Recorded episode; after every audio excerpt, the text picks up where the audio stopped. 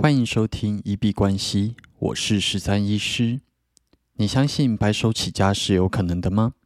你相信一般人也能致富吗？欢迎回到九十天赚一千万系列企划实进记录，在这里会分享每天的进度跟体悟。好，那这两天原则上都在帮女朋友过生日，是一个还蛮愉快的两天。那今天去吃了，很多人都说人生中一定一辈子必吃一次的蓝城精英烤鸭。那他们的那个鸭握寿司真的是，呃，吃到的第一口非常的惊艳，有一种入口即化的感觉，然后真的蛮好吃的。那在这边没有特别的夜配，不过就是真的还蛮喜欢他们的料理，而且他们的周边服务真的是还蛮好的。然后会给人一种蛮尊爵不凡的感觉。那今天其实会找到更多的赚钱的动力。我觉得，如果你的钱能够让你赚到更多的珍贵的回忆，那或者能够让对你很重要的人开心，无论是家人朋友，那其实这个钱花的就会非常的值得。最近有一本书，他在讲 “die with zero”，就是零遗产计划。呃，有人这样子翻译了。那他跟我们有存款的想法比较不一样。他就是说，在呃结束的时候，你呃在你的人生结束的时候，你应该尽可能的去把你的钱换成更多的体验。那其实这两天就有感觉到这样子的，因为基本上金钱在你离开的时候，它也带不走。那如果你在人生来这一趟是为了要体验地球上的更多的事物的话，那其实这样子把钱转换成各种的体验，在你离开这世界的时候，反而是更加值得的。那明天我们可以再来好好聊一聊 “die with zero” 这个概念。那蓝城精英酒店它基本上算是比较高金额的消费。那嗯。当你对自己取下这样子的一个期望，然后就是将来有一天一定要吃到什么，将来有一天一定要做到什么样子的服务，然后将来有一天一定要住到什么样子的饭店。其实我觉得，对于正在打拼的你，它虽然是一个物质上的享受，那物质上的享受其实很难，呃，就是一直这样子被满足。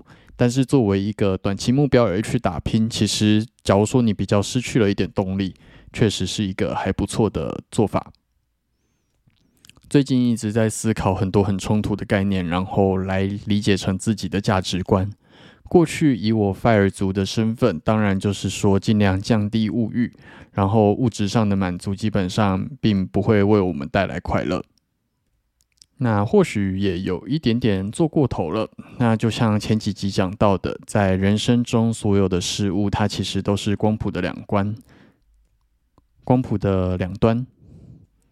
那在物欲无法带来快乐，跟物欲可以成为你赚钱的动力这两个极端中间，我相信其实会对于每个人有找到自己比较好的灰阶中间值。那目前呃很多的很冲突的价值观，我也都在寻找其中的平衡。那如果有任何想法想要交流的，也都欢迎私底下跟我聊聊，然后或者是留言，我们都会再做回复。那今天基本上一整天都在外面了，所以在创业的部分就真的没有什么推进。那等一下就是会把预约的 email 给寄送出去这样子。那对于我来说，其实专注是一件非常重要的事情。玩的时候就是要专注的好好去玩，那认真工作的时候就是要专注的好好工作，休息的时候就是专注的好好休息。如果你在休息的时候一直想着上班的事情还没有做完，很焦虑，那其实你的休息不会有任何效果。那反而会导致你在工作的时候无时无刻都想着休息，那工作也做不好，那玩也玩得不尽兴。专注这件事情，我觉得真的是蛮重要的。那我们就明天再继续努力，继续我们的九十天挑战。那明天已经来到第五十天，那进度有一点点赶，但是我们的服务基本上已经找到客户，然后也正式上线了。